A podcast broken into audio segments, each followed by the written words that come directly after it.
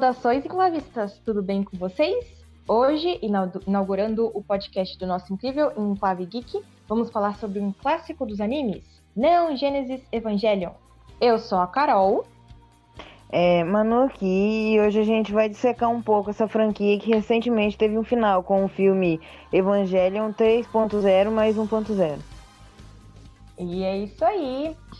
Bom, o nosso podcast de hoje ele vai ter duas partes. A primeira parte a gente vai falar do anime clássico e a segunda parte a gente vai comentar sobre os filmes mais recentes que a gente chama de Rebuild of Evangelion. Uh, já vou avisando que esse podcast vai ter spoilers, tá? Então estejam avisados. Bom, bora começar então, Manu? Bora. Primeiramente, uh, pra gente abrir aqui o nosso podcast, é, eu acho que é muito válido a gente comentar sobre é, como assistir Evangelion. O Evangelion tem aí seus, o quê? 22, 23 anos de, de existência, uma franquia que começou lá em 98 e até hoje né, tem, tá, ele chama a atenção de novos fãs e tem muita gente que fica confusa, né? Como é que assiste, porque tem filme, tem o anime, tem o mangá. Então, a gente vai abrir o podcast falando como assistir Evangelho. Então, Manu, diga para nós, qual é a sequência para assistir Evangelho? É, eu vou falar a sequência primeiro que eu assisti e depois as outras vertentes lá. É, a que eu assisti foi literalmente o básico. Eu assisti o anime, os primeiros 26 episódios, e depois eu vi o filme, The End of Evangelion, que é. Ele meio que reconta, ou depende da interpretação de quem assiste, mas ele é uma versão diferente dos dois últimos episódios. Então tem o anime com 26 episódios e o filme que reconta o 25 e o 26 de uma maneira diferente. E depois é só partir pro rebuild, que é basicamente recontando a história. Só que assim, não é obrigatório assistir, só que tem aqui que também tá disponível, eu acho que na Netflix, que é o Death True 2 que ele só compila os acontecimentos do anime e resume em, eu acho que duas horas e um pouquinho. Isso mesmo, é como se fosse um resumo, né? Uhum. Eu não assisti ainda, não sei Isso se mesmo. você já assistiu, mas eu ainda não vi não. É, eu vi, mas é meio que assim, se você assistiu o anime é meio irrelevante, sabe? É porque na época, né, só explicando aqui pra, pra galera, na época que aconteceu, é, que tava passando o anime, é, o final do Evangelho ele foi bem, como pode dizer, bem. É, criticado. Bem criticado, exatamente. Só explicando então pra galera aqui de casa, é, na época que tava saindo o Evangelho, o final ele foi bem criticado. Então o que aconteceu? Antes de sair o The End of Evangelion, saíram alguns outros filmes que hoje em dia não estão mais em circulação. São assim filmes que, tipo, meio que hoje em dia já não são válidos, né?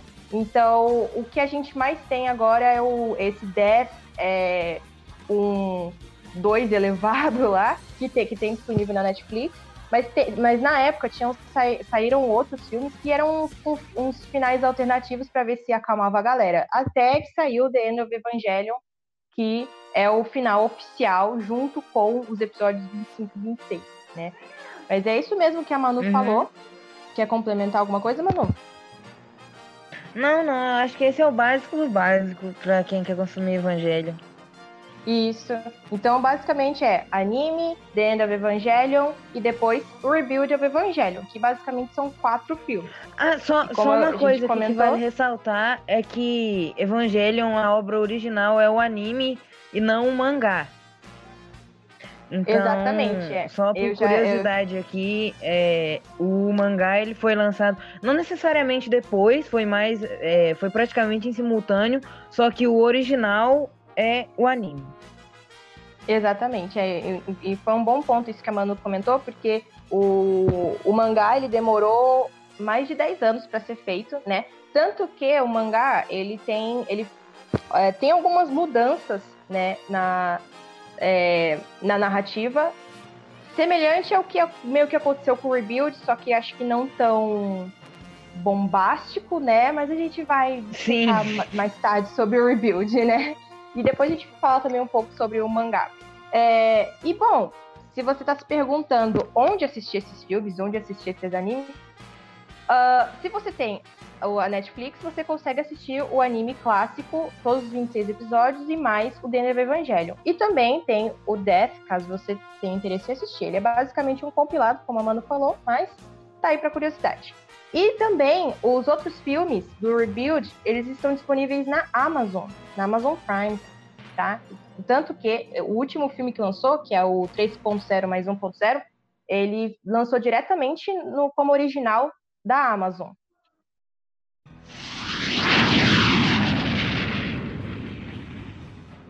Então, beleza. Agora a gente vai falar um pouco sobre é, como é ver Evangelion em 2021. Como é ver Evangelion em 2021? Pensando aqui que eu e a Manu aqui, a gente tem gerações diferentes, né? A Manu é novinha, tem 14 anos. Eu já tô com os meus 22 anos. E assim, nós somos pessoas que nós não, não, nós não é, éramos crianças na época. A gente nem era nascida, na verdade, né? Então, assim, é muito diferente uma pessoa, por exemplo, que cresceu assistindo Evangelho, né? Cresceu com, tendo Evangelho como uma referência de anime.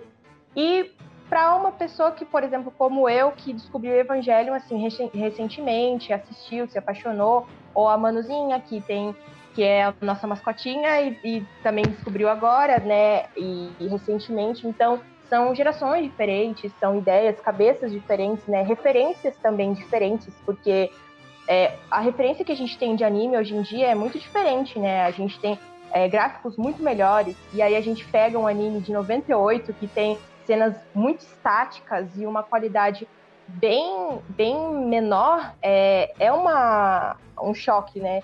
Então, Manuzinha, comenta, como foi para você, tipo assim, assistir Evangelion depois, assim, de anos de existência da franquia?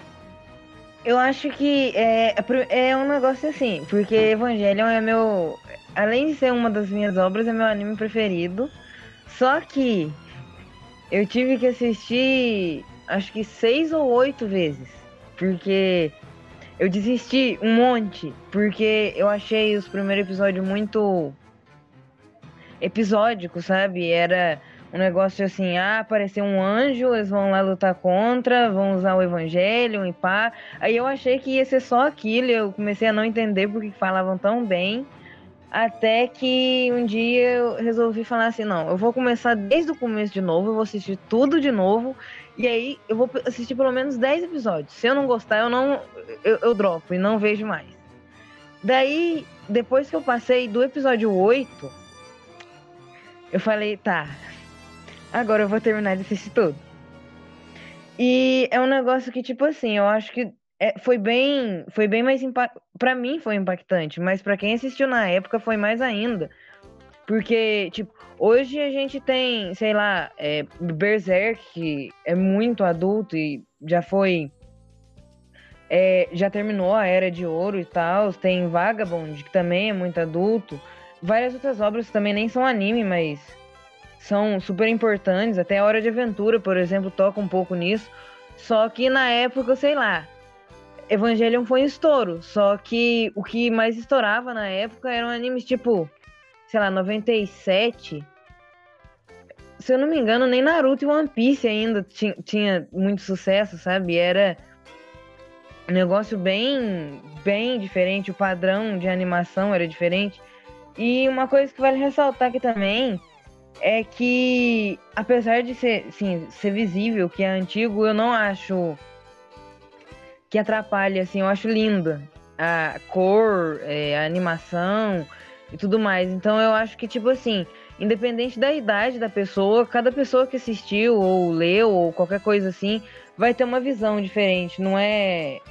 Não tem como contar a história, sabe? Você tem que sentir ela, porque é, como a gente disse, é uma interpretação. Ele é interpretativo, então é, influencia a data, influencia a tua idade, é, quando você assistiu, então é uma obra bem única para quem quiser consumir. Com certeza, exatamente, Manu. E tanto que, né, o Evangelho ele fala, ele, ele retrata muito questões filosóficas e também sociais. Então, querendo ou não, é, muitas das coisas que Evangelion discutia lá em 98 ainda são bem atuais, né? Como, por exemplo, é, toda a questão do, do machismo, é, de uma sociedade assim que você você a sua, a sua utilidade é basicamente o seu trabalho, então assim, você não é reconhecido como um, um ser assim único ou individual, você só é reconhecido pelo seu pelo, pela utilidade que você tem na sociedade, né? Então, dentre várias outras coisas que é, é, que Evangelion traz, né? Então é bem, eu acho bem interessante como assim é, a cabeça das pessoas vai vai mudando, mas existem ainda questões que são muito atuais, né? E querendo ou não, as referências que a gente tem hoje em dia são importantes para a gente conseguir é, interpretar o, da nossa maneira, né? A, obras grandiosas como Evangelho, né? E, é, e para mim foi assim um, algo que, meu, minha mente assim explodiu quando eu assisti na época. Eu me lembro que quando saiu na Netflix, eu, eu fiquei super curiosa, assim, eu falei, caramba, nossa, que, que, que é isso, né? E aí eu conversei com o Vebs, e aí ele me, me falou da. Me, me, tipo, me falou super bem do anime. Eu falei, fiquei super curiosa, conversei com um amigo também, que foi o que mais assim me, me, é, me indicou a, esse anime. E é muito bacana você ver que, tipo assim, como hoje em dia a gente tem outras referências, como a Manu falou, que pra época, né, é, na época tinha outros animes que faziam sucesso, e aí, assim, veio Evangelion, que foi meio que uma, uma subversão de expectativa, porque a gente tem um, um, um anime que é, que é sobre robôs gigantes, só que, tipo, fala sobre umas coisas muito mais profundas que isso, né? É, Sim a, e hoje em dia a gente tem outras referências, mas você vê como o Evangelho foi importante para a cultura pop, porque a gente tem, por exemplo, o Círculo de Fogo, que foi uma, é, uma tentativa de adaptação que não deu tão certo assim, porque a Gainax, que é o estúdio da, do Evangelho, não, não liberou os direitos. Então, o que aconteceu? O Guilherme Del Toro, que é o diretor, ele fez a versão dele de Evangelho, né? Então, o Círculo de Fogo é como se fosse uma tentativa ali, um Evangelho, só que versão é, mais assim como pode dizer, mais farofeira, né? Só que daí, por exemplo, Sim. quando a gente pega. Eu sou muito fã do, do Círculo de Fogo, né? E eu, eu assisti eu também. o. Eu assisti o The Black, que é o anime, né? E aí a versão anime do, do, do Círculo de Fogo, e você vê que tem muita, muita referência ao Evangelho. É, então é bem bacana isso, é bem bacana como mesmo assim, passando anos né, da, da animação, como o Evangelho ele foi importante para que existissem obras atuais é, e, e, a gente conseguia identificar isso. Né? Então, para mim, foi para mim assistir Evangelho foi assim, a, a, explodiu minha mente. Eu fiquei, uau, nossa. Aí eu assisti, depois eu assisti de novo, depois eu assisti com os meus amigos. E, e aí eu fui assistir o Rebuild e falei, meu Deus, eu estou apaixonada por essa franquia. Agora só me falta ler os, o mangá mesmo, para eu completar assim a, a Também a falta toda. ler o mangá. Apesar de que eu tô cogitando assistir o anime pela terceira vez e eu terminei ele faz três dias. Olha. Meu, eu também tô querendo assistir. Eu tava, na verdade, eh, terminando, eu tava vendo os últimos episódios, né? E eu falei, cara, que vontade de assistir, tipo, de assistir, tipo, tudo de novo, desde o início, e ver de novo, e ver Sim. os reviews de novo. Enfim, dá, é maravilhoso. Quer comentar mais alguma coisa sobre esse ponto, Manu? Não, eu só, eu só quero falar também que explodiu muito a minha cabeça. Porque, ah, nossa, né, eu lembro. eu, eu, lembro, Meu... eu lembro que o dia que eu fui que eu fui dormir, porque tipo assim, eu terminei o anime em um dia, aí por algum motivo eu tinha visto as cenas do The End e eu achei que era aquelas cenas do final do anime, sabe? E aí quando eu terminei eu amei, só que eu ainda fiquei tipo, mas por quê? Cadê o que eu tinha visto? Aí eu vi que existia o The End e eu fui assistir no outro dia.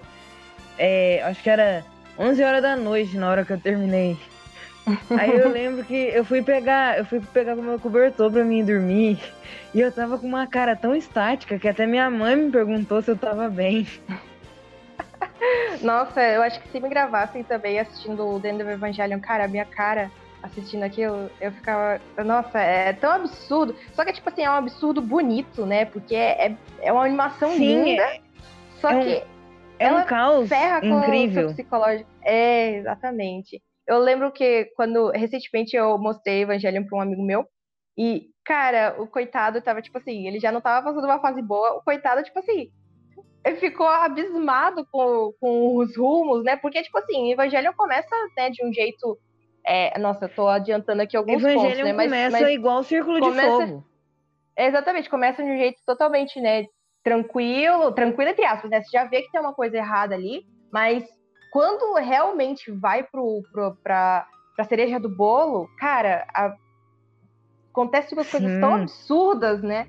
Mas enfim, não vamos adiantar aqui os pontos.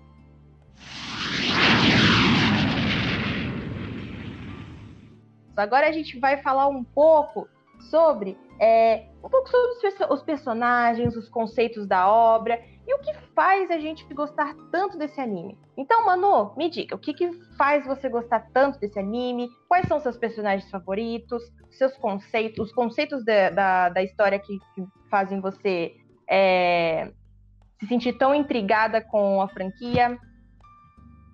É, eu vou, acho que eu vou começar pelos personagens. Porque, assim, tem muita gente que critica o Shinji, odeia ele, porque, tipo, tem a Asuka, né? A Asuka tá lá, ela tá sempre disposta a fazer tudo. A Ayanami, que ela é meio, ela é meio neutra, mas sempre que pedem pra fazer alguma coisa, ela tá lá. E o Shinji não, ele é o cara que foge, o cara que não consegue fazer as coisas direito e ele só faz porque ele quer se sentir parte de algo.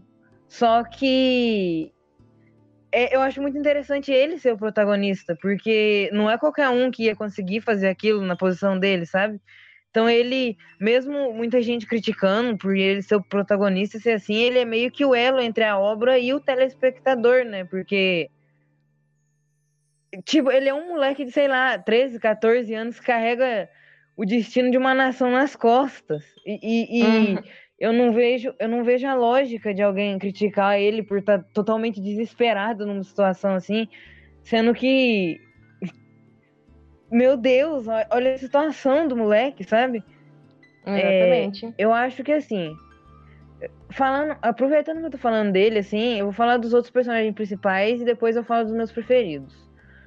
É, a Ayanami, é, eu adoro ela, apesar dela ser meio neutra, né? Ela não, não opina muito, ela não fala, ela, ela quase não tem muito diálogo.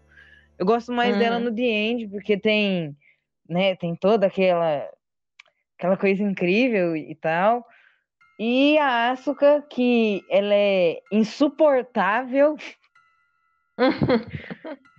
ela, ela, é irritante ao extremo, só que é proposital. É. E eu amo ela. Muito porque ela não é irritante, sabe, naquele tom humorístico, tipo, ela é o estereótipo de personagem feminina igual a Titi, de Dragon Ball, a Sakura, de Naruto, só que ela é daquele jeito porque ela precisa, sabe? Ela é, sei lá, uma criança de 14 anos, só que ela cresceu com a mentalidade de que ela não podia ser uma. Então ela tem que se provar autossuficiente. Até, até aquela aquela obsessão que ela tem com o Cad, sabe? De querer ficar com ele porque ele é mais velho e, e, e briga com o Misato por causa disso, é justamente a vontade que ela tem de estar no lugar de um adulto, porque ela precisa provar que ela é autônoma e, e que ela não precisa de ninguém. E o fato hum. dela se odiar mais do que ela odeia os outros faz ela ser insuportável justamente porque ela quer ser idolatrada só para esquecer o quanto ela se odeia, sabe?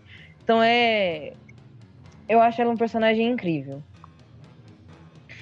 Com certeza. O, o Gendo, que é o pai do Shinji, eu acho ele, assim.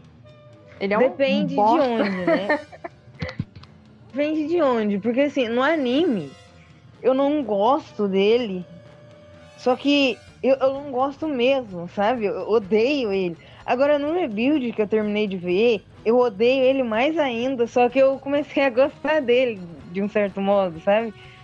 Porque no anime ele não deixa muito claro se ele se importa com o próprio filho ou não. É tipo assim, o filho dele tá, tá lá cagando, sofrendo né? por um bilhão de motivos diferentes e ele tá lá, venha comigo, Rei. O Shinji, ele não. Ele, ele, é, ele, é, ele trata o Shinji como insignificante, sabe? Até a Asuka é carinhosa com o Shinji perto do que ele faz. Só que no anime não, no anime é mais. Ele tem atitudes piores, Build, ele tem atitudes piores do que no anime, só que é justificável porque ele é tipo uma versão adulta e ainda pior do que o Shinji faz.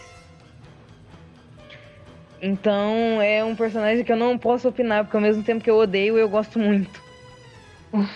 De resto, de resto tem o trio de adultos responsáveis, digamos assim, que é a Misato, que é eu acho que eu não sei porquê, mas eu sempre vi ela, além de um dos melhores personagens, ser o alívio cômico, porque eu ri bem pouco vendo Evangelion, porque é a depressão pura. Só hum. que ela toda se eu ri alguma vez é em alguma cena onde ela participava então é, eu a... acho ela assim é, eu acho interessante porque ela faz a gente rir é de longe um dos personagens mais maduros de lá sabe uhum. é tem toda aquela coisa de que ela tem tipo ela tem uma mistura dos traumas dos três é, das três crianças só que ela sabe lidar bem com isso de um certo modo sabe então eu, eu gosto hum. muito dela, eu acho o personagem mais respeitável, assim, de lá. E tem a, o meu personagem preferido, que é o Cad. Ah! Meu Deus! Meu Deus, eu não sei nem por onde que eu começo falando bem dele. Porque ele, ele é o cara que ele tá no meio de tudo. Ele é, acho que é a segunda pessoa que mais sabe do que tá acontecendo, assim, do, do, povão comum, né? Que não faz parte da CIL, nem da. nem tá lá no, no, no fecho, assim. Então. E ele é uma pessoa calma, sabe? Ele. Tanto que ele não, ele não se mostra preocupado se ele vai morrer ou não. É, tem aquela cena que é uma das minhas cenas preferidas. Que tá tudo literalmente acabando, tem um ataque, tá tudo infernal e aí tudo que ele faz é pegar o regador e ir lá na plantaçãozinha dele regar as melancias. ele, ele, ele tá em meio ao caos e ele, ele sabe o que vai acontecer, ele sabe que ele não pode mudar nada, então ele só resolve fazer o que ele gosta até ele morrer, sabe?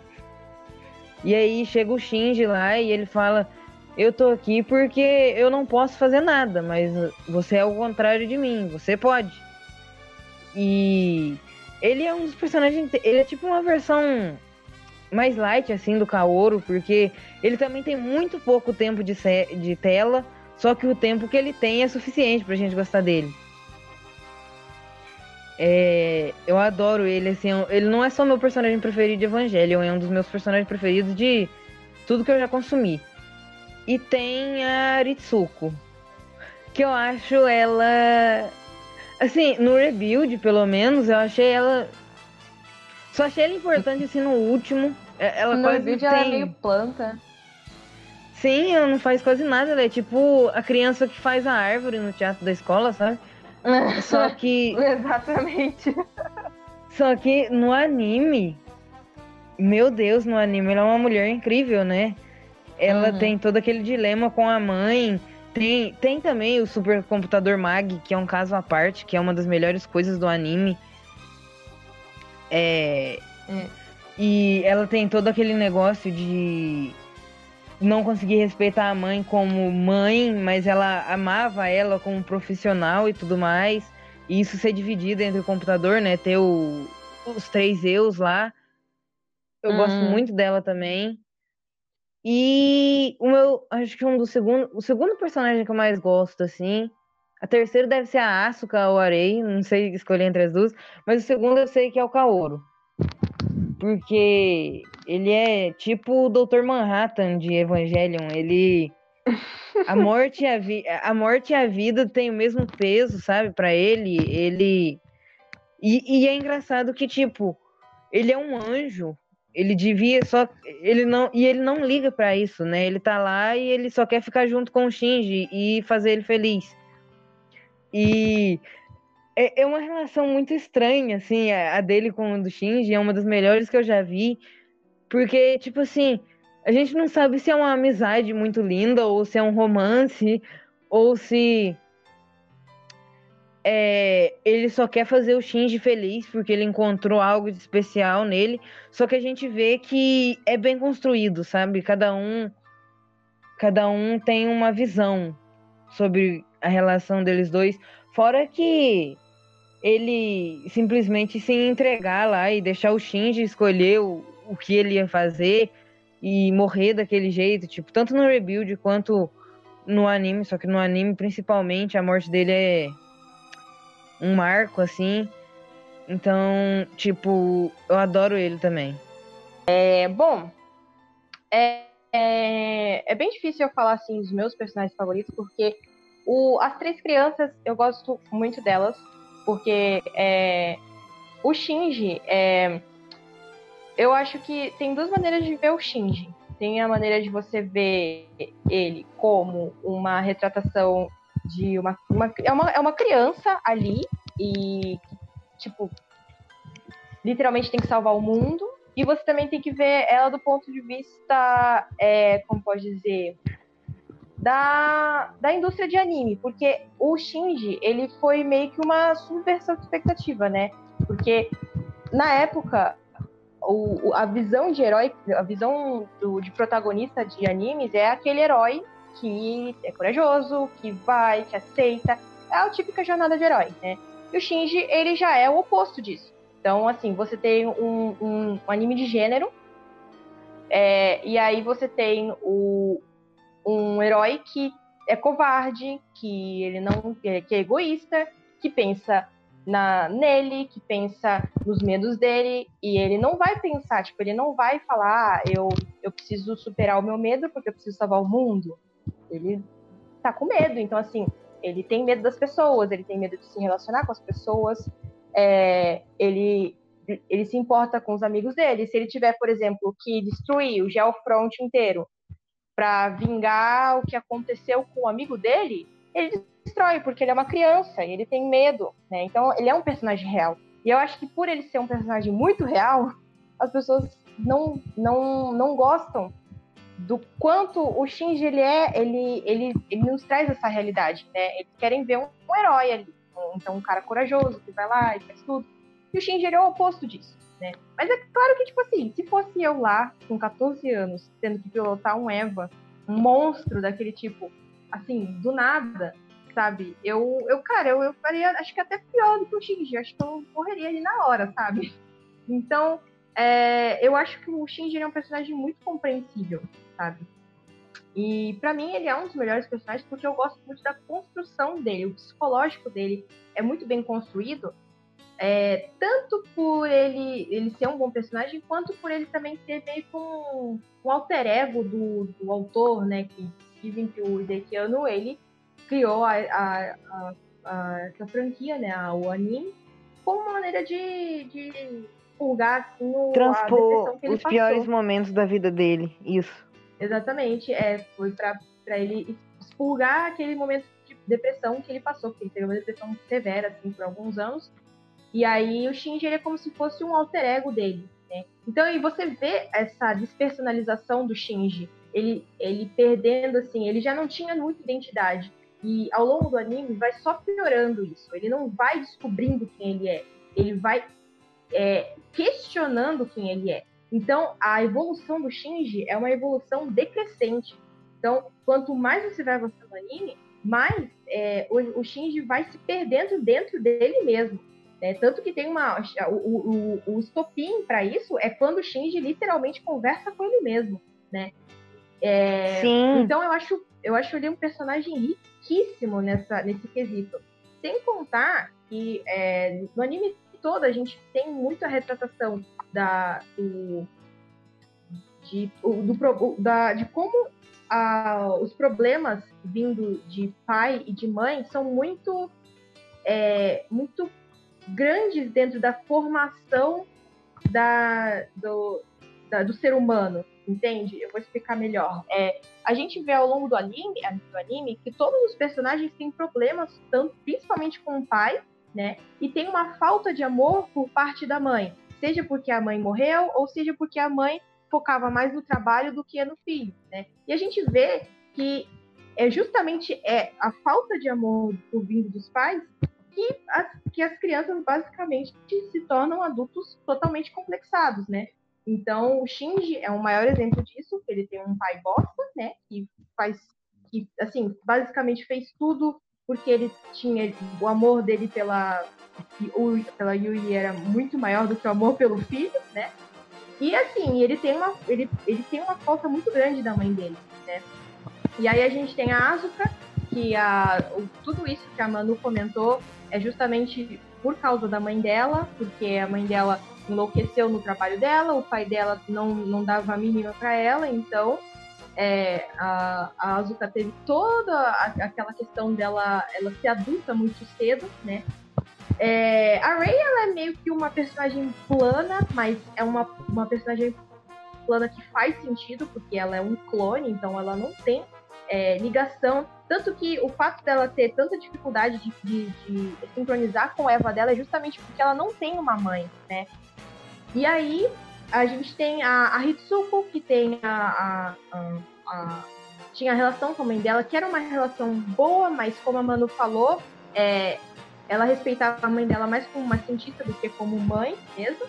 E a gente tem a Misato, que a, ela odiava o pai dela, ela tinha problemas com o pai, só que daí quando o pai, né, nas, nos últimos momentos de vida ele, ele salvou ela e ele acabou morrendo, foi ali que ela começou a ter uma visão completamente diferente, né?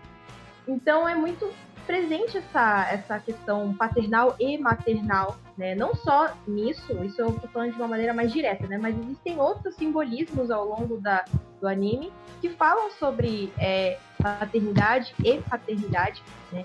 Mas voltando a falar sobre os personagens, é, além do, desses que eu citei, que eu gosto muito da Asuka, eu, basicamente assim, eu, os motivos de eu gostar da Asuka foram basicamente os que a Manu citou, porque é, ela é uma personagem muito complexa também e realmente ela começa sendo uma insuportável, ela é muito chata, mas quando você percebe que ela não, ela não é só aquela, aquela aquele estereótipo, né?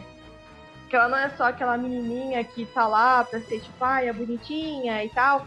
Você vê que tem um motivo para ela ser tão raivosa. É, você passa a ter muita empatia pela personagem, porque ela é uma das personagens que mais sofreu e, e, e a que mais, assim, teve coragem de fazer algo, sabe? De, de, até o último, o último minuto ela lutou, sabe, contra aquilo. E aí a gente tem a Ray. A Ray, assim, eu, não vou dizer assim que eu gosto da Ray, porque eu acho a Ray uma personagem muito plana. É, eu acho que ela. Não, não, não que isso seja um, não é uma crítica assim, negativa, não acho que isso seja ruim pra personagem. Mas é que é, eu acho, eu acho interessante as relações que a Ray tem com os personagens. Porque, por exemplo, a, a, o, o Shinji claramente tem né, uma queda pela, pela Ray. Só que, tipo assim, a Ray é uma, um clone da mãe dele. Então é uma relação muito esquisita. Até um, chega até a ser um complexo de Édipo aí. E, tipo assim, e o Gendo tem uma relação meio pedófila com a, com a, com a Ray. Então, é um negócio muito estranho. Tipo assim, é, é interessante de analisar, mas quando você para pra pensar, é muito esquisito a relação que a Ray tem com os personagens, né? E aí, uh, bom, eu também gosto muito da, da Misato, da, da, da uh, Hitsuko. É, a Misato eu acho que é uma das melhores personagens, como a Manu comentou aqui, ela é uma excelente profissional e, e assim, ela também tem uma série de problemas envolvendo o passado dela, né? A relação dela com o pai. Mas assim, ela, ao mesmo tempo, ela consegue deixar os problemas dela com os problemas dela é, pessoais, até com colegas de trabalho, para ela poder realizar a missão. Então, eu acho ela uma personagem muito assim incrível toda a construção dela psicológica é, é muito rica. Eu acho ela uma das personagens mais complexas também.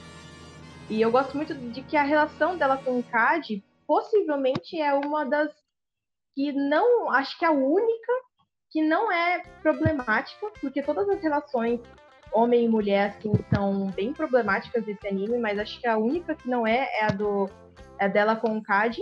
E como a Manu falou, o Cad realmente é um dos melhores personagens e, bom, é, acho que é basicamente isso que eu, que eu gostaria de comentar em relação aos personagens. Quer adicionar alguma coisa, Manu? Não, não, eu acho que você falou bem.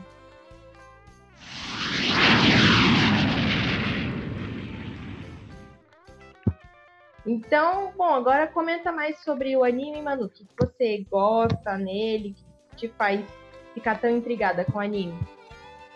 Eu acho que, sim, eu vou falar primeiramente da lore dele, né? Todo aquele negócio de primeiro, segundo impacto e tal. É que primeiro, assim, eu gosto muito de Círculo de Fogo e tenho uma paixão gigantesca por pelos filmes, sabe, do Godzilla. Só que Evangelion e a maioria dos. Pra, não falar todos os animes de robô gigante, eu não gosto de assistir porque eu acho muito monótono ver, sei lá, mais de 15 episódios de robô batendo em monstro gigante e, e tal. Só que em Evangelion isso nunca foi um problema, justamente por pelo que aquilo significa, sabe? É, uhum. Primeiro que tem o primeiro impacto, que é onde surgiu né, a vida, e o primeiro impacto é, é até interessante falar sobre, porque é foi muito difícil para mim entender como tudo aquilo aconteceu, mas basicamente foram é, aquele, aquela raça celestial lá, né, que criou é, uma maneira de se perpetuar pela galáxia, e o planeta Terra teve o acidente de que, ao invés de ser uma só, caíram duas luas que é Adão e Lilith, que, na, que no caso deu origem à vida. Os anjos surgiram de Adão e os humanos de Lilith. Só que é muito interessante isso em Evangelion, porque não é tipo, não são robôs gigantes lutando contra anjos malvados, sabe? São hum. só du é, são duas forças em conflito, porque primeiro que não era algo que era para acontecer, sabe? É bem claro que tipo um, um anjo nunca devia ter encontrado, é, nunca devia ter tido um contato com um humano, que no caso é um Lilin. E, tipo, aquele negócio de a criação do Eva ser uma clara alusão ao livro do, como o próprio nome diz, né, Gênesis, que é literalmente o homem construindo algo à sua própria imagem e semelhança e depois que a gente descobre que aquilo, pô, aquilo não é um não é um robô gigante, aquilo é um ser vivo, sabe? Uhum. Tem todo aquele negócio com a sincronização e isso se conectar diretamente com o psicológico das crianças, sabe? É, por exemplo, a Asuka, que é a que mais precisa estar tá no topo, sabe? É a que mais precisa provar que ela tá bem lá em cima.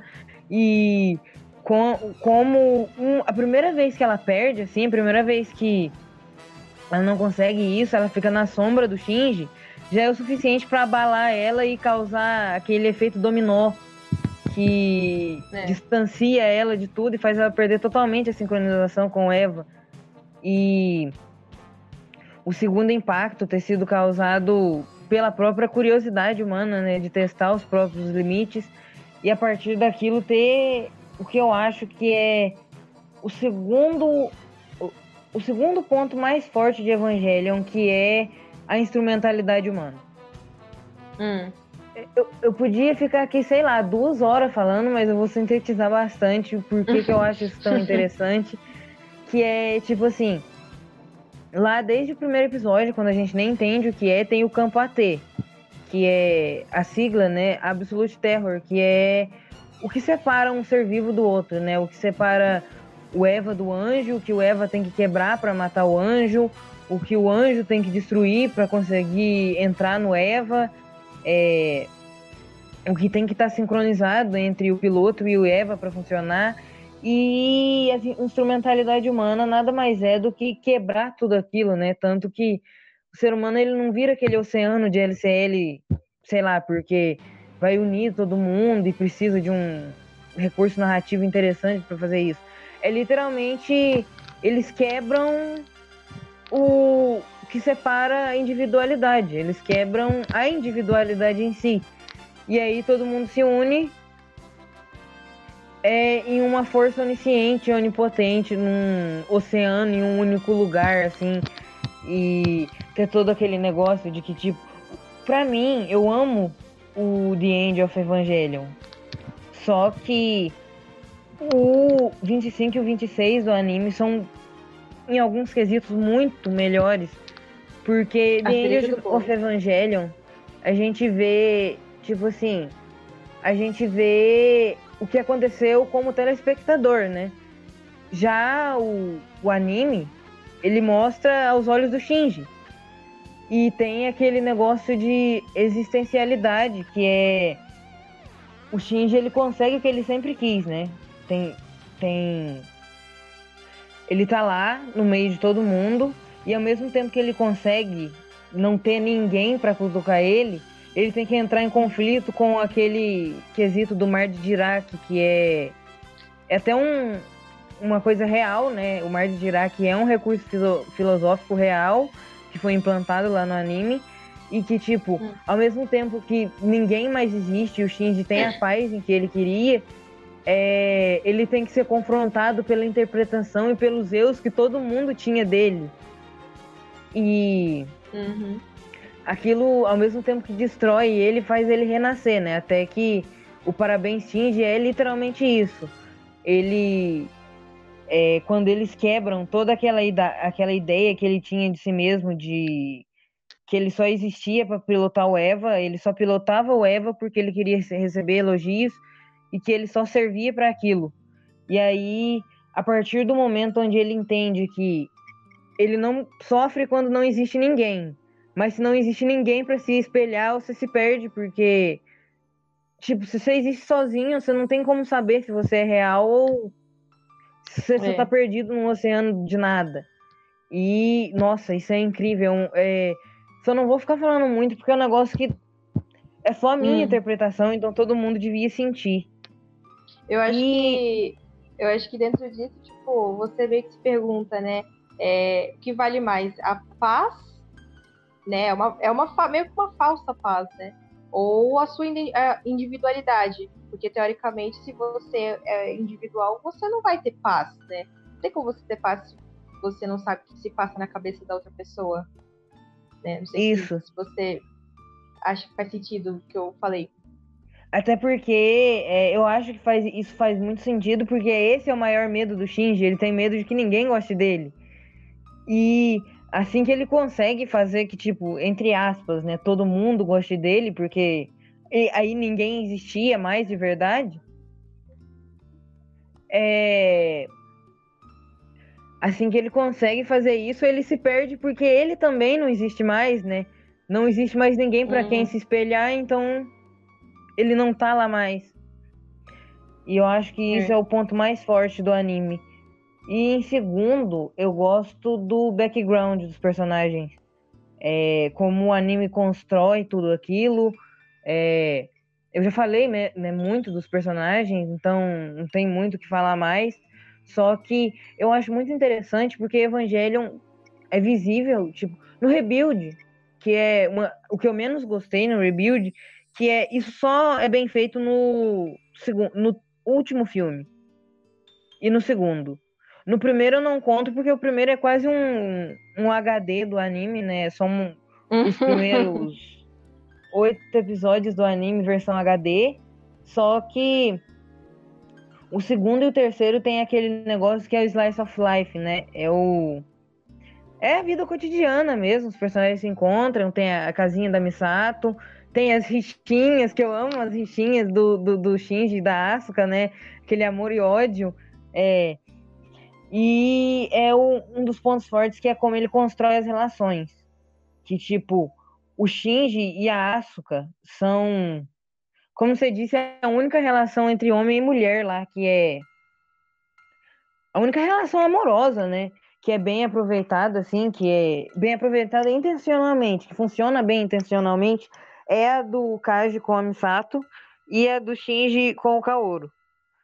E a do Shinji da Asuka é toda bonitinha, em certo modo, né? Porque, tipo, ai, ela gosta dele, não admite, ele é a mesma coisa. Só que no anime, isso é intencionalmente horrível, né? Ela trata igual, uhum. ele igual lixo, é uma relação abusiva. É, ela abusa dele psicologicamente o anime inteiro.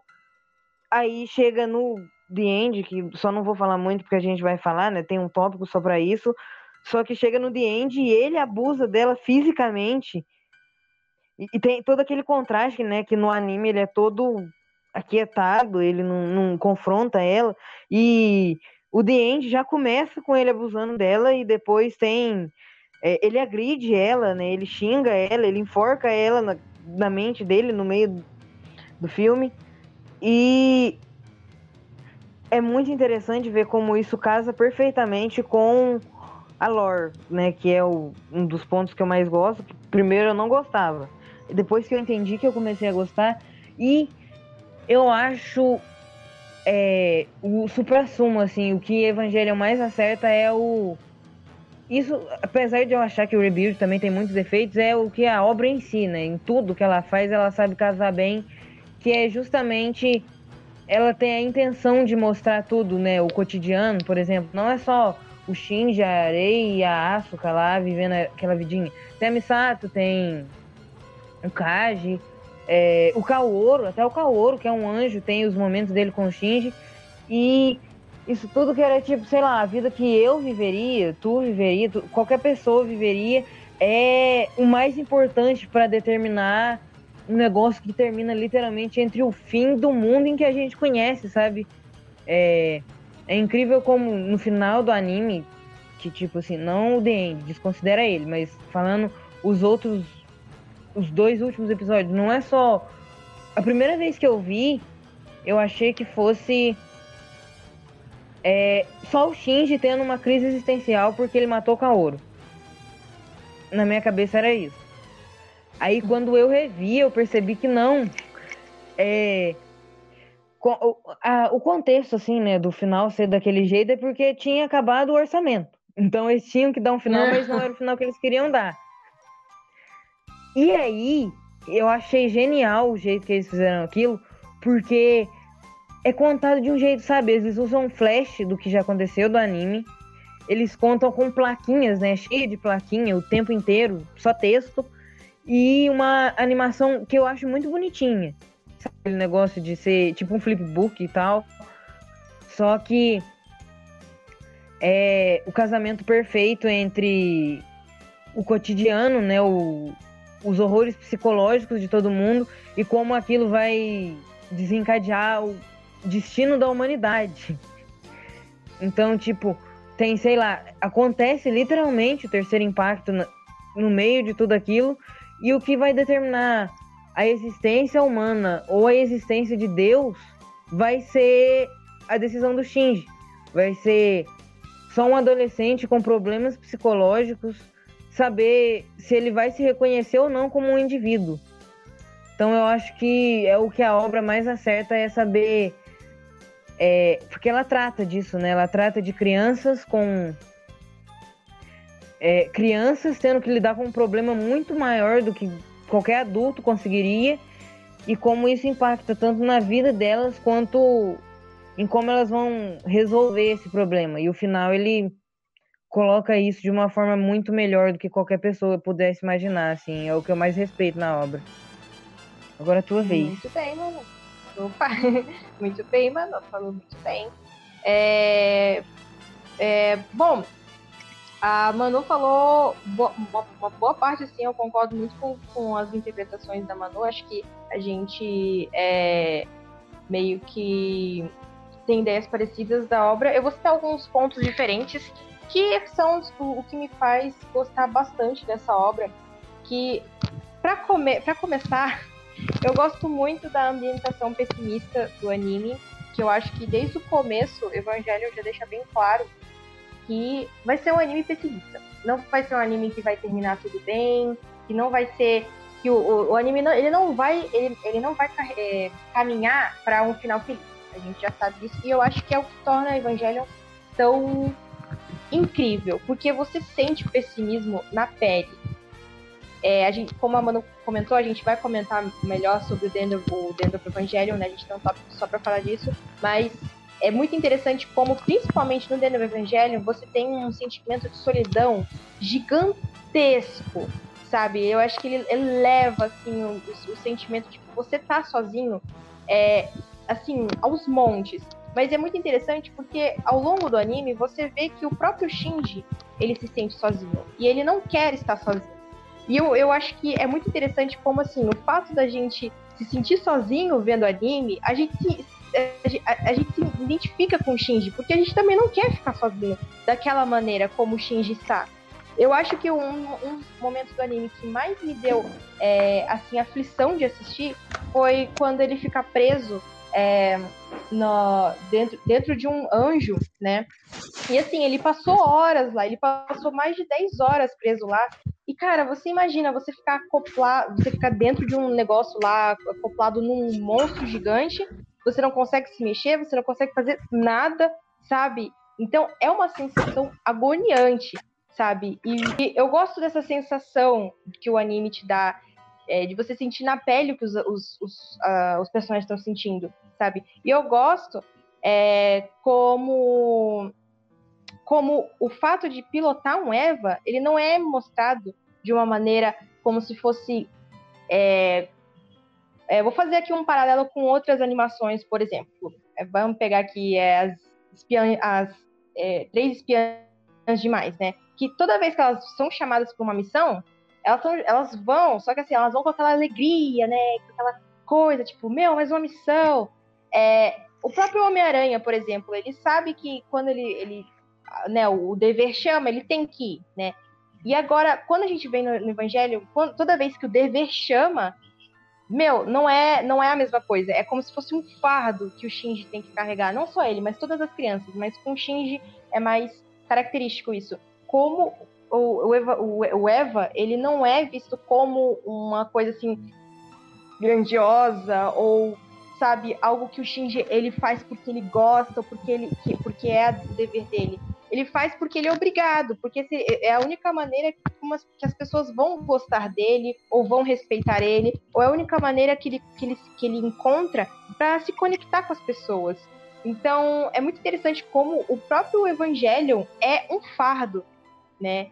É, e como a Manu comentou, o anime ele, ele começa sendo um anime de gênero, tipo, é, é, é briguinha de robô gigante com um monstro gigante, mas quando você percebe que isso é só assim um pano para uma coisa muito mais profunda e que toda essa essa mitologia que o evangelho constrói para na verdade fazer um estudo muito profundo da psique de humana em geral, porque aquilo ali, tipo assim, a gente tá falando do Shinji, mas aquilo ali pode acontecer com qualquer pessoa. Inclusive, como eu comentei é, anteriormente, provavelmente aquilo ali aconteceu, aconteceu com o Hidekiano, né? Porque aquilo ali é uma retratação de alguém com depressão. O Shinji, ele tem depressão. Né? Então você vê que aquele sentimento de solidão, aquela dificuldade de se conectar com as pessoas, é muito característico com quem tem depressão. E aí você vê que o cara pegou um, uma história de robô gigante, com, lutando contra robô gigante, contra é, monstro gigante.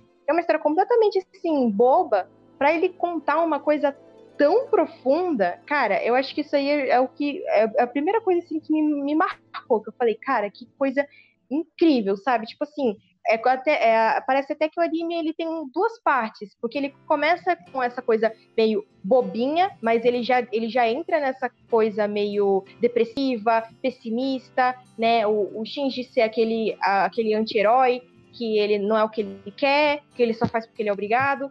E aí, até que ele aceita, né, que ele tem que fazer isso, que é o que ele tem que fazer, e pipi, popopó, vai vindo Asuka, Rei, os amigos dele, o Toad, aquele outro lá do óculos que eu esqueci o nome. Beleza. Aí chega um momento que acontece a despersonalização dele, e é aí que Evangelion mergulha, assim, numa. Num, numa, num mar assim, filosófico, sociológico, psicológico absurdo, que é aí que eu, que eu, eu gosto dessa reviravolta, sabe? E, e eu gosto da, principalmente de como faz me sentir, porque é, é, eu, assim, é quase impossível eu não me colocar no lugar dos personagens e não ter empatia por eles, né? Porque é, principalmente quando você meio que já você se identifica com alguém que, que já passou por, por esses problemas, eu acho que a, a, a maneira como você sente empatia pelos personagens é ainda maior, sabe?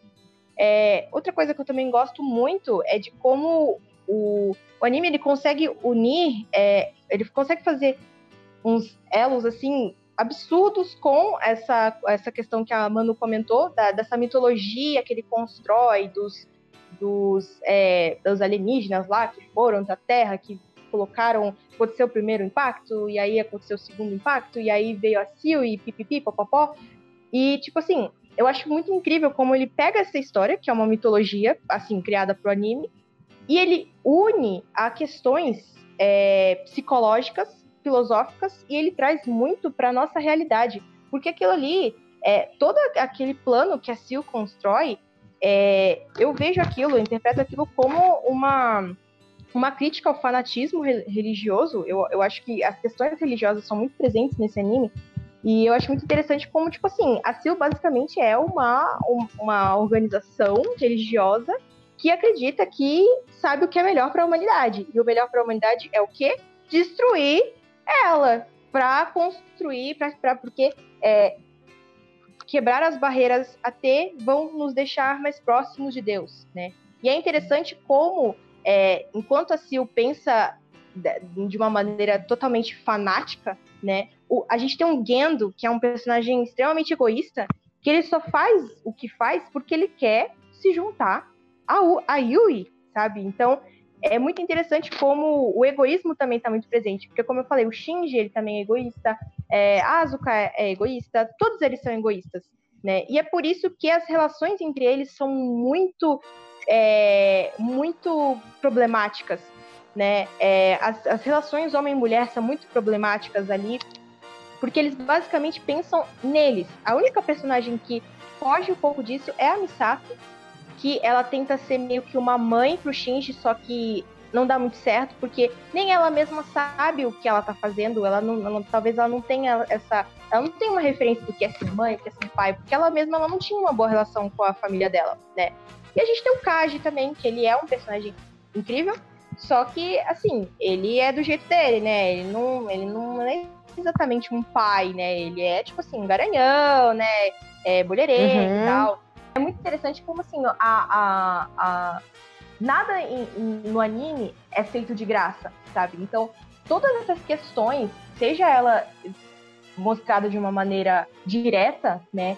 Seja ela mostrada de uma maneira mais interpretativa, mais subjetiva, nada que está acontecendo é totalmente de graça, sabe? Tudo tem um motivo para estar tá acontecendo ali. E eu gosto de como é, é, um roteiro muito inteligente, sabe? Que você chega no final, você pode até não, não ter conseguido entender de primeira, porque realmente é um anime assim que você tem que digerir. Não é, não é assim uma coisa que de primeira você entende. É algo que você digere, você procura entender né? E aí, quando você começa a perceber que, peraí, isso aqui faz sentido, não, isso aqui faz sentido com isso aqui, e você começa a fazer as ligações, você vê que, tipo assim, meu, faz sentido, sabe? Coisa assim que no primeiro episódio que aparecia, e você só vai entender lá no final, sabe? Como, por exemplo, o fato de que, né, quem luta, a, quem a, luta, a primeira luta lá do, do anime, não é o Shinji, é a mãe é dele é ali no. Isso. É o Eva, né? Protegendo ele. E aí você entende por que, que o Eva tá sempre é, ativo, por que, que o Danny Plug tá sempre funcionando com, com só, mas só funciona quando o Shinji tá lá dentro. Porque é a mãe dele, é o instinto maternal da alma da mãe dele lá dentro, sabe? E, e aí, tipo assim, e, por exemplo, a Asuka, por que, que a Asuka ela consegue ter forças para lutar lá no End of Evangelho? Porque ela sente a presença da mãe dela dentro do Eva, porque a mãe, uma parte da mãe ficou lá no Eva, outra parte ficou na, no corpo, e aí ela enlouqueceu e tal, enfim. Então, assim, nada de graça, sabe? Então, é, eu, e só para finalizar também, eu também vou comentar um pouco sobre o episódio 25 e 26, porque, cara, eu acho muito inventivo esses dois episódios, porque como a Manu comentou, é, foram episódios que assim, acabou o orçamento da, da do, da, do estúdio, né? Inclusive, você vê os episódios assim se deteriorando ao longo do, do, do, anime. A cada episódio vai ficando mais estático as cenas, então provavelmente eles foram é, só reutilizando cenas, eles foram, é, né, como pode dizer, é, deixando, usando as cenas que eles tinham mais estáticas, como por exemplo a cena do elevador, a fatídica cena do, do elevador, que tá lá a Asuka e a, e a Ray, sei lá, acho que elas ficam cinco minutos lá e assim, não, não fala nada, né? Que tanto é por essa questão de, de dinheiro, quanto por uma questão de de trazer essa sensação de, de mal-estar, né? Tipo, pô, tá as duas lá, elas não vão falar nada, é né? claustrofóbico. Isso. Exatamente, de claustrofobia, de, de tipo, meu Deus, não vai acontecer nada, né? E aí, logo em seguida, veio. É tipo uma calmaria antes da, da, da tempestade, né? E logo em seguida, vem aquela explosão da Asuka. Então, eu acho muito inventivo como, assim, chegou no final, os caras falaram: ah, pô, a gente não tem, não tem, não tem dinheiro para animar. O que a gente vai fazer? Ah, não, vamos fazer tudo na cabeça do Shinji. E pronto, acabou. E é isso, sabe? Então, assim, é, eu acho muito interessante como, por exemplo, né, a gente tem né, criadores que já pensam o seguinte, tipo, ah, a gente não é, é, pra gente poder fazer essa história, a gente só vai poder se a gente tiver dinheiro, né? E aí uhum. vem criadores, e aí quando a gente vê que não necessariamente a gente precisa ter uma, um, um monte de recurso para fazer uma história boa, é aí que vem a criatividade. E eu gosto de como o Hidekiano ele foi muito inventivo no final, porque é, a qualidade da animação é péssima, mas assim, a qualidade narrativa é gigantesca. Só um ponto aqui que você falou que você me lembrou de uma coisa. Que, tipo, esse negócio de ir se deteriorando, sabe?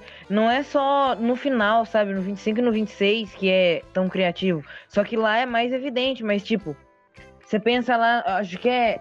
São dois ou três episódios depois que a Asuka chega, né? Tem aquele episódio onde ele e ela tem que lutar sincronizado.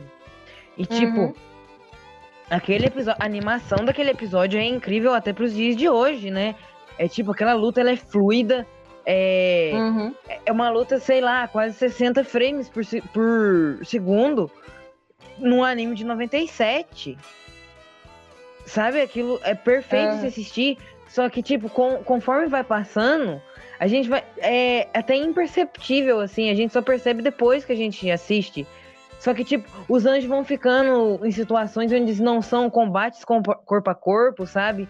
É. Um dos meus episódios preferidos, que, por exemplo, é o do anjo lá do Mar de Dirac. E, e, tipo, o anjo, ele, ele não faz nada. O anjo, ele só tem que ficar lá e ele engole o Shinji. E aquele é. próprio episódio, ele, ele é incrível justamente pela narrativa. E eles sabem, eu acho incrível, porque isso não se aplica é, ao The End, mas ao anime inteiro, é, como eles sabem inventar e fazer muito com o pouco que eles têm, sabe? Então eu acho. Exatamente. Um ótimo ponto, Madonna, exatamente. É, e, e assim, no final, é, você vê que a, por mais que essa, essa questão. Teve, teve essa questão do, da falta de dinheiro do, da, da Gainax, mas assim, a, o final, ainda assim, ele vai exatamente pro que o, pro, que, pro que o, o ano tinha em mente, que era a instrumentalização humana e aí e, a, e essa busca pelo Shinji para se entender. Aquilo ali é toda a trajetória dele buscando entender quem ele é e é, se ele aceita a instrumentalização humana, né? E aí no final tem o parabéns, que é quando ele ele, ele rejeita a instrumentalização e assim, ele resolve amar a si mesmo, né? E eu acho muito bacana essa questão que, o, que, que traz é, em, em, relação à instrumentalização humana, que o Gendo, tanto o Gendo quanto a Sil, eles viam isso como uma, uma, uma paz, né? Uma forma de trazer paz. Só que, tipo assim, é, como se o, a coletividade fosse algo pacífico, é, e a individualidade fosse algo que, que é justamente o que torna o ser humano um, um, um inferno dos outros, né?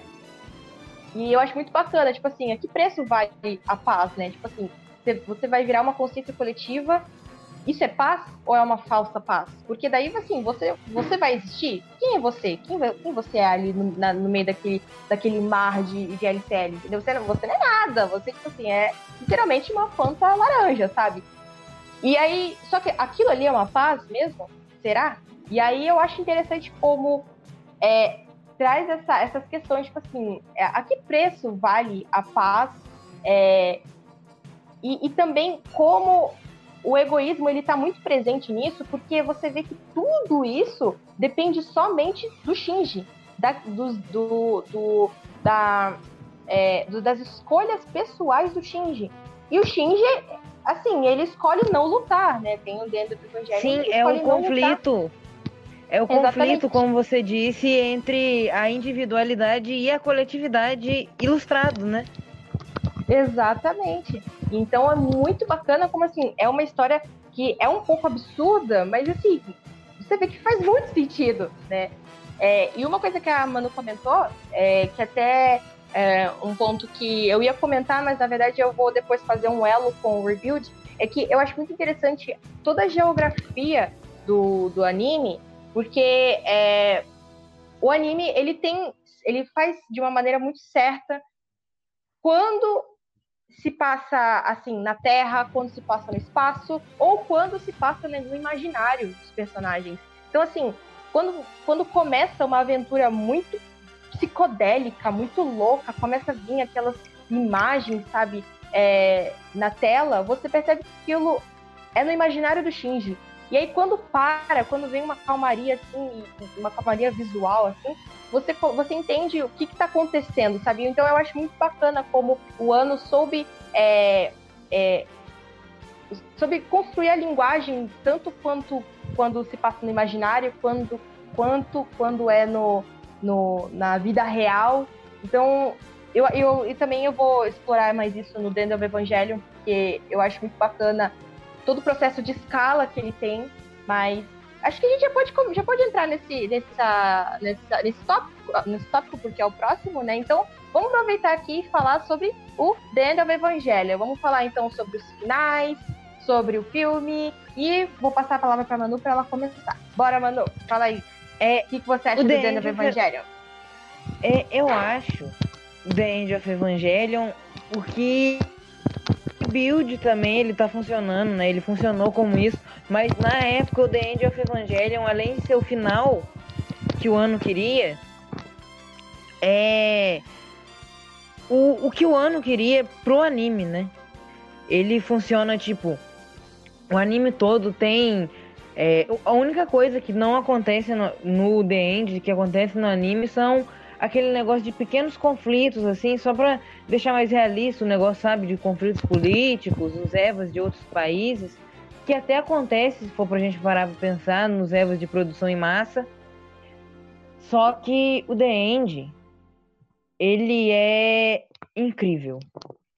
Ele faz isso de um jeito muito interessante, como você disse, é, como ele sabe mesclar a linguagem, tipo, ele, ele quase não tem, tipo, ele deve, ele dura uma hora e quarenta e poucos minutos, e se eu não me engano, são só 15 minutos do filme que se passam inteiramente no psicológico do, do Shinji, sabe? E ele é ele é o elo entre o absurdo e o real que o anime constrói, sabe? Tem. Uhum. É, tipo, ele começa como começaria, sei lá, um episódio normal de Evangelion. Eles estão lá no QG da Nerve, tá tudo normal. Até que depois que o Kaoru morreu, a Phil descobre, né, todo aquele negócio do Gendo e Tipo, eles precisam dar um jeito de fazer acontecer o terceiro impacto. E eles só chegam lá destruindo tudo.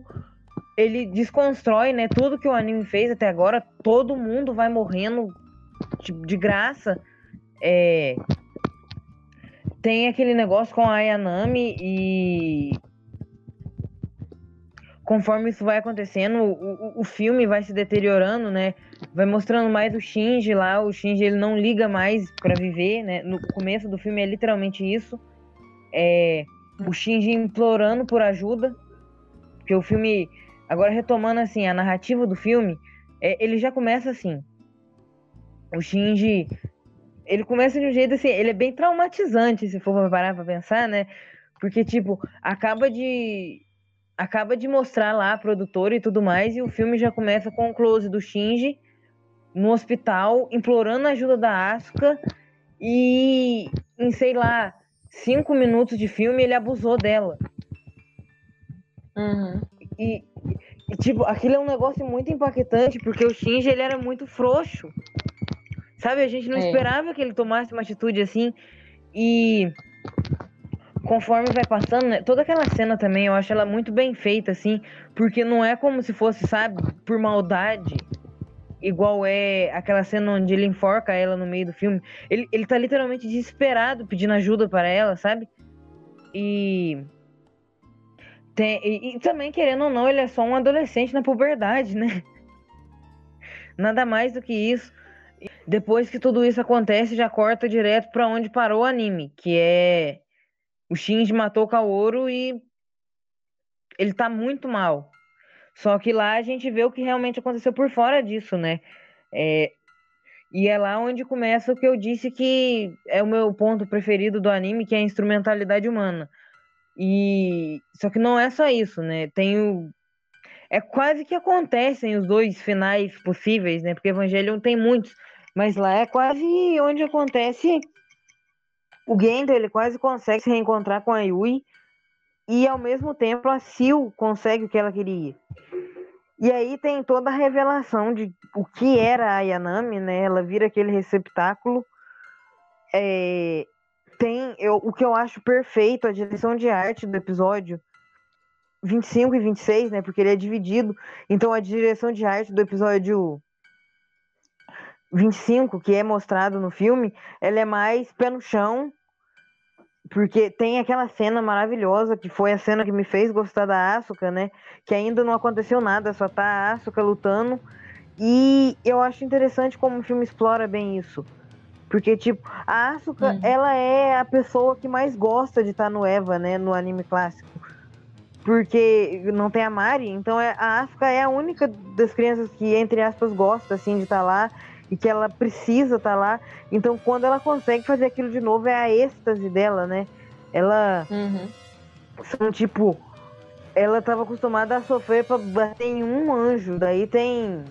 Eu não lembro quantos são, mas se eu não me engano, são oito Evas que se regeneram pulando para cima dela e ela precisa dar um jeito de bater em todos, matar todos em quatro minutos e ela consegue destruir eles em quatro minutos até aquela cena fatídica e de certa forma linda, é, onde eles destroem completamente o Eva dela e mostra é o contraste entre o psicológico dela agindo fisicamente, né? É, ela só consegue por causa do psicológico dela implorar por uma mãe e ela conseguir encontrar ela dentro do Eva.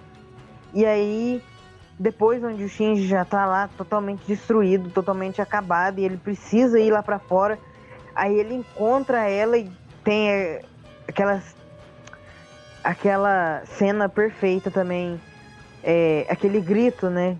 Onde ele encontra um Eva dela totalmente morto, destroçado lá no meio. E aí uhum. Ele decide lutar de novo. Ele, ele perde totalmente o chão. Ele decide descer e se elevar assim para acabar com aquilo. Ele não aguenta mais aquilo.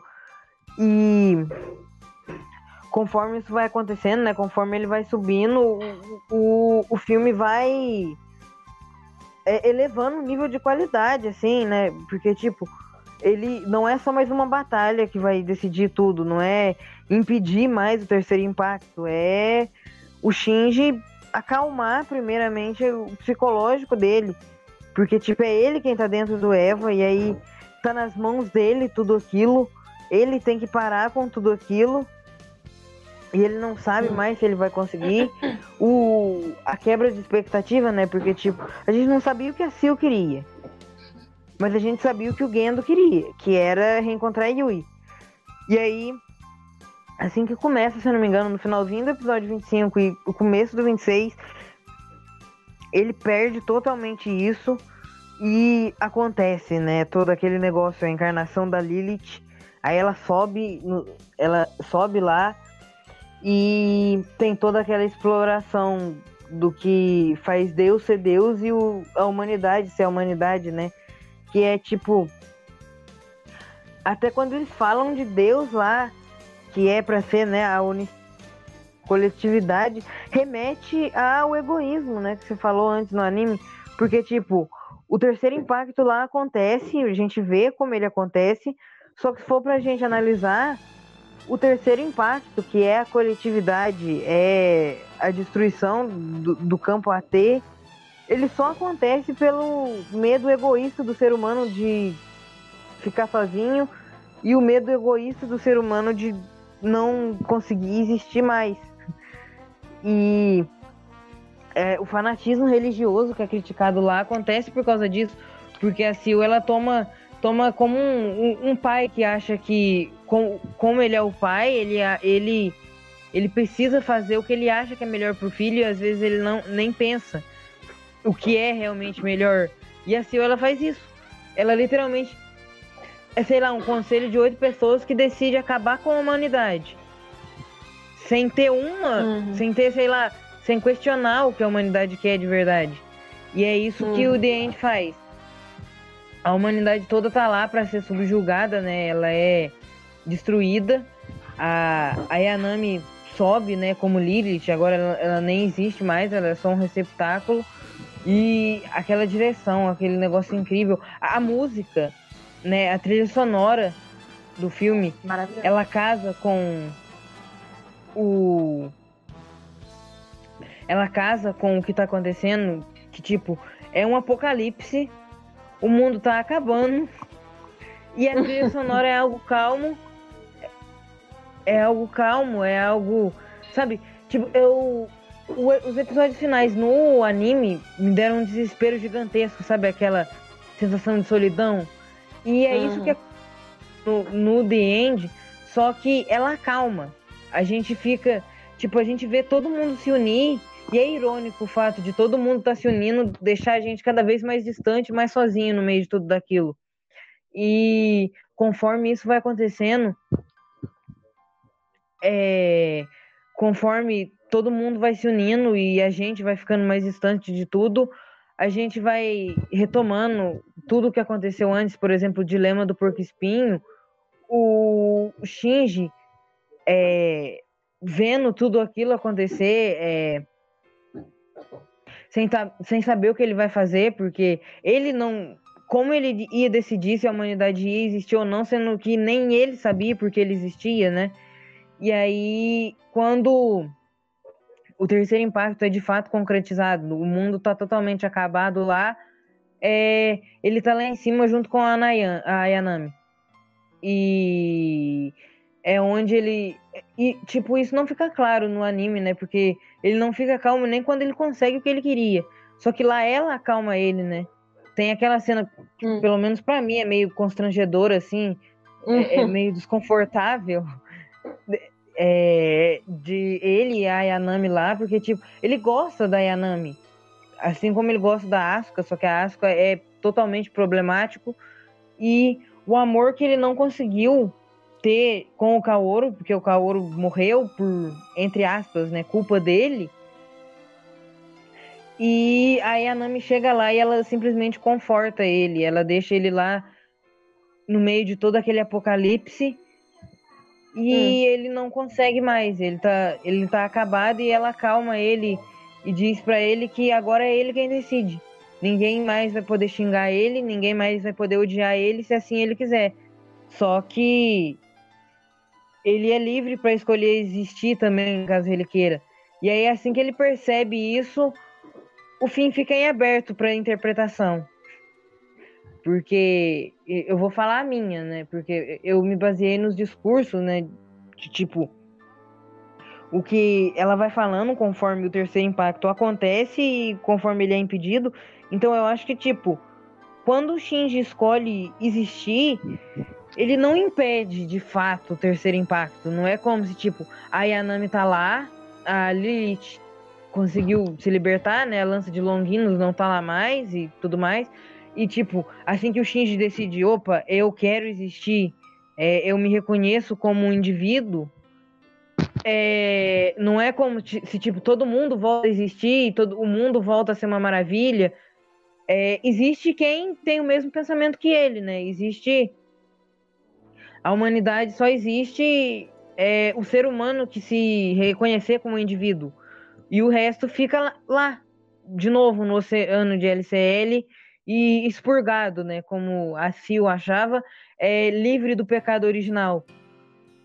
E o que eu não entendo, assim, né, É, na minha opinião, ao mesmo tempo que são duas visões diferentes do mesmo ato, são dois pontos que se contradizem muito, porque no final do anime tem o, é, a cena icônica, né? Parabéns, Shinji. Só que quando ele consegue fazer tudo aquilo, a única pessoa que tem o um mínimo de empatia e de carinho com ele é a Ayanami. Porque assim que ele acorda, né, e que ele cai lá de novo, não tem nada de harmônico, não... o mundo voltou, tá tudo destroçado, tem aquele negócio, né, os Evas crucificados lá. E a última cena onde mostra o planeta Terra tem o oceano de sangue e não é harmônico. Ele encontra a Asuka de novo e ele enforca ela. E quando ele tá vendo, tipo, ele tá quase matando ela e ele desiste e ela diz que nojo. E, e, acaba assim, a gente não sabe como tá o mundo, a gente não sabe quem voltou, a gente não sabe se a Misato voltou, porque, tipo, apesar dela ter morrido, ela se converteu em LCL, então a gente não sabe quem voltou. É... E tem acho o que eu acho. Eu também acho difícil ela voltar. Eu ela, acho difícil ela, tipo, partiu no meio. Sim. Eu acho muito difícil também outros personagens voltarem, porque, tipo, vários deles não tinham muito motivo, assim, não, não conseguiam também se ver como individuais. Só a Asuka, que era totalmente certeza, assim, né? Porque ela é a única, ela é a pessoa mais menos apta a se unir.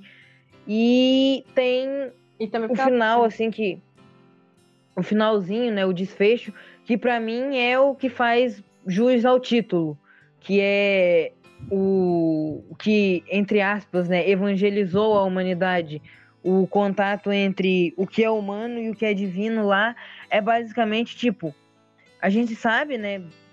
Tipo, a gente já comentou a Lore no começo, onde a Lilith e o Adão não eram para estar tá lá juntos, né? É por isso que os anjos existem e é por isso que eles odeiam a humanidade. Eles não odeiam de verdade, eles só estão lá porque não dá para existir os dois no mesmo lugar. E tudo isso só aconteceu porque uma espécie que a gente não tem ideia do que é e que é o mais próximo que a gente tem de Deus fisicamente no anime, porque tipo, eles se referem a Deus só como algo que destoe do pecado, né? Qualquer coisa, a Sil principalmente, ela acha que a humanidade se torna Deus a partir do momento em que ela rejeita o que é considerado pecado, ela rejeita o egoísmo e se assume como um só. E aí, mesmo Shinji desfazendo isso, tem o elo entre Deus e a humanidade, que é tudo acaba, e o Eva, que é uma criação humana, continua para sempre no universo, né? É, existe um narrador falando isso, que o Eva ele vai existir antes, depois e durante o fim dos tempos. Ele sobe lá em cima e eu acho lindo aquele final do Eva subindo, a lança de Longinos embaixo, e ele vai se distanciando, e conforme ele vai se distanciando, fica claro pra gente que, tipo, apesar de todo o significado que ele teve pro Shinji, teve pra tudo, ele impediu, né, a... Ele deu a escolha para a humanidade existir ou não, e assim que isso acontece, ele some, ele vai embora com uma prova eterna de que a humanidade existiu mesmo depois que ela acabou. Eu acho incrível, tipo, o que como uma pessoa simples, né, um, uma ideia simples que é só se reconhecer como um indivíduo impediu algo tão psicodélico e sociológico, psicológico é, no anime e como isso continuou sendo grandioso mesmo depois que isso acabou, né? Porque o Eva continua lá como a prova de que a humanidade existiu, como a prova da individualidade humana, ao mesmo tempo de que ele só existiu em prol da coletividade. Então eu acho muito interessante o filme. Eu amo esse filme, é assim, se for pra gente dar conta que ele é uma animação, ele é um dos meus filmes de animação preferidos e eu acho o desfecho perfeito para Evangelion. Com certeza, exatamente, Manu. Muito bem. É, bom, é, Manu citou vários pontos muito interessantes. É, eu vou citar alguns outros um pouco diferentes. É, bom, eu acho que, primeiramente, falando assim dos os dois finais, eu acho que eu interpreto que eles são um complemento um do outro. Eu acho que eles não fogem tanto, é, um não foge da proposta do outro. Eu acho que os dois caminham para o final do ano só que de maneiras diferentes, né? Como a Manu citou, em um é, a gente tá dentro da cabeça do Shinji e no outro a gente é, vê como um, um, espectador, a gente vê o que acontece na, na lata, assim, realmente o que aconteceu. E a gente vê uma coisa absurda, né? Que é, é um bicho crescendo, a terra, todo mundo, né, várias cruzes, aquelas cruzes representando as, as vidas que estão né, se perdendo no mar de LCL. Né? Então a gente vem ver tantas. É, é, um, é uma explosão visual tão grande, só que é bonito, né? Então, bom, eu vou, vou, vou falar por partes aqui, porque eu, para mim, eu acho que The End of Evangelion não só é um, um ótimo filme de anime, como é um ótimo filme em geral. Eu acho que esse filme é sensacional. Eu gosto muito de como é, aquela sensação de solidão que o anime tem, que só vai piorando ao longo dos episódios, dentro do Evangelion, ele só piora, cara. Ele só piora essa sensação. Principalmente porque o final ele é muito mais pessimista do que o final do, do anime. Né? No final do anime, com aquele, né, quando tem a, a cena do parabéns e tal, e tem toda aquela coisa, ah, o Shinji se ama, o Shinji se aceitou, ele rejeitou essa centralização, não sei o quê.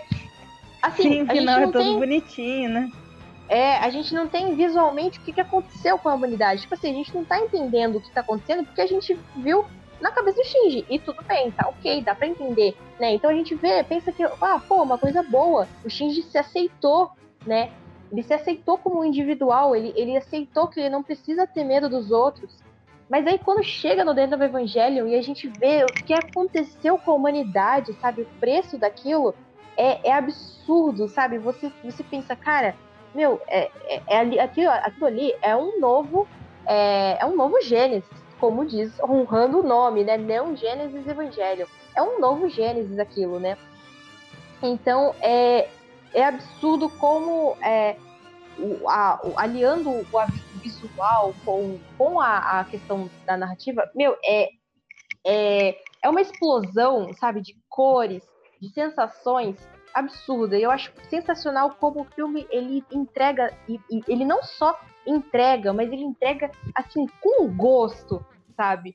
E eu acho também muito é um filme muito irônico, porque acontece várias ironias ao longo dele, né? Como por exemplo, a gente tem a como a Manu, a Manu citou, é o, o, a gente já começa logo de cara com o Shinji abusando da Asuka e, e assim, ele só fez aquilo, assim, se a gente for para pensar, ao, ao, ao, ao, longo do anime todo, ela sempre que, que enfrentava ele, ela que sempre ia pra, pra cima dele, porque ela via que ele era frágil, ele não, ele não ia se impor.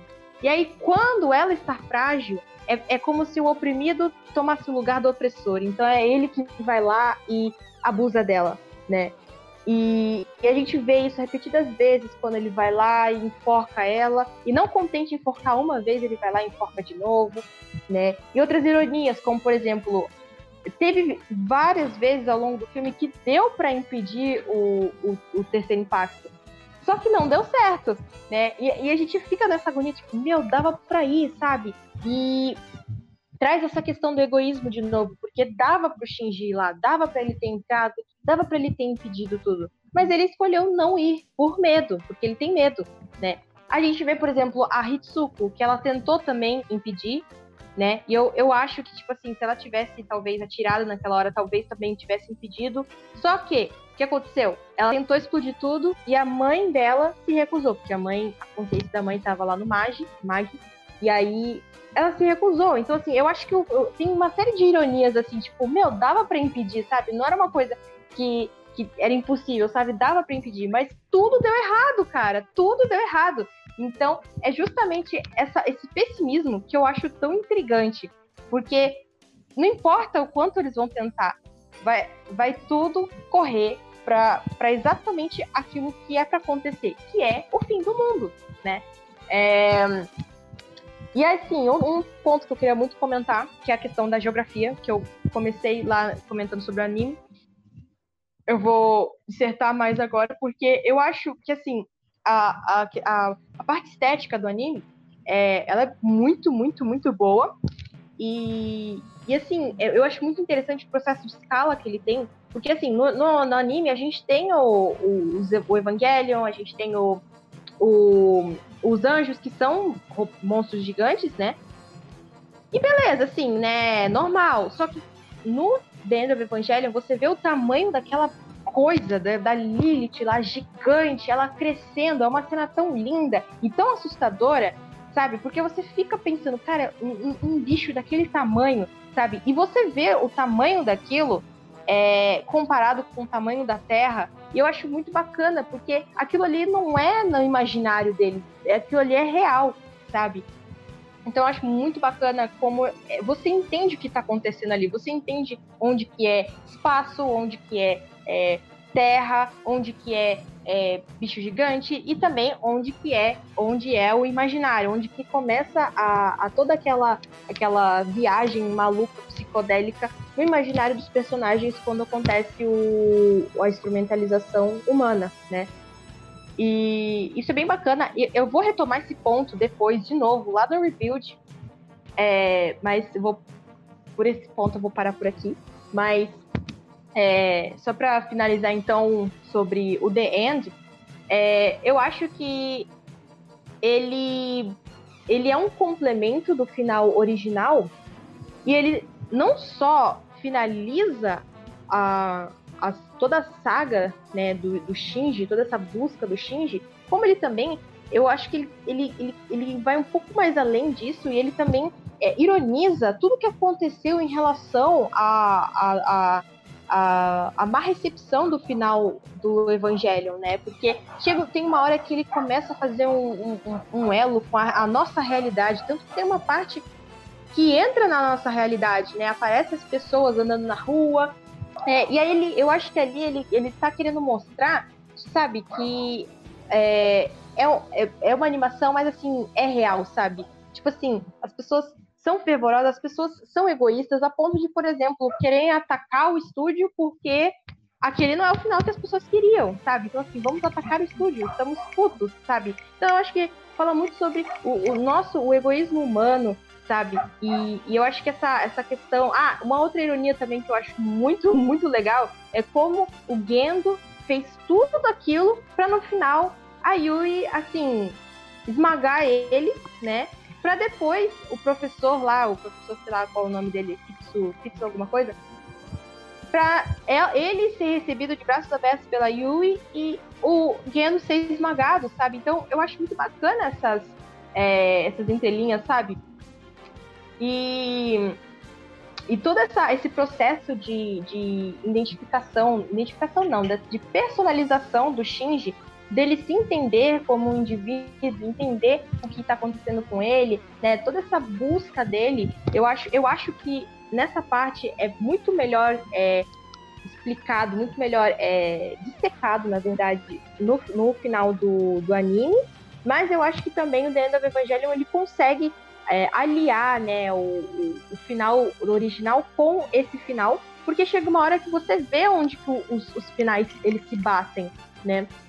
Então eu acho que ele é, é muito bacana. Eu acho que os dois finais são muito ricos e eles se complementam, um complementa o outro. A diferença é que o The End, ele tem, né, é, a, a parte real, né, o que está acontecendo na vida real, e o, e o, e o final 25, 26, ele mostra é, o que está acontecendo na cabeça do nosso, do, do nosso querido personagem Shinji.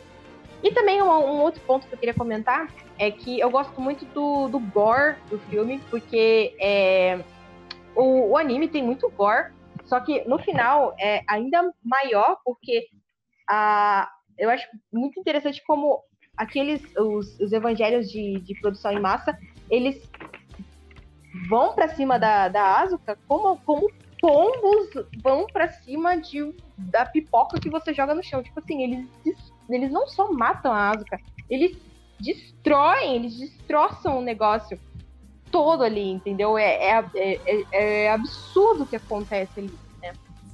Então, é, eu acho que é basicamente isso. Você quer adicionar mais alguma coisa, Manu? Não, eu só quero é, fazer um ponto aqui que o The End, né? Todo, todo esse gore, é, toda essa visceralidade é, eu acho muito bem colocado, sabe? Muito bem feito, porque é um contexto onde está tudo acabado, né? É, uhum. é assim, é a, roupa, é a romantização proposital de uma tragédia. Então, aquilo faz sentido tanto que tem um vídeo onde são comparados. Primeiro que, para mim, o The End, cada frame desse filme renderia um quadro que eu colocaria na minha casa, porque eu acho lindo. Com certeza. E, e segundo, porque tem um vídeo onde existe realmente esse paralelo, onde tem vários quadros, assim, principalmente quadros católicos ou de outras religiões, e são paralelos com é, frames do filme. Sabe, uhum. a, a, a Asuka, o Evangelion da Asuka sendo totalmente devora, devorado por aquele por os evangelhos de produção em massa é muito parecido com um quadro onde isso acontece, só que é um humano sendo dilacerado por outro, sabe? Então é muito interessante isso. É, realmente.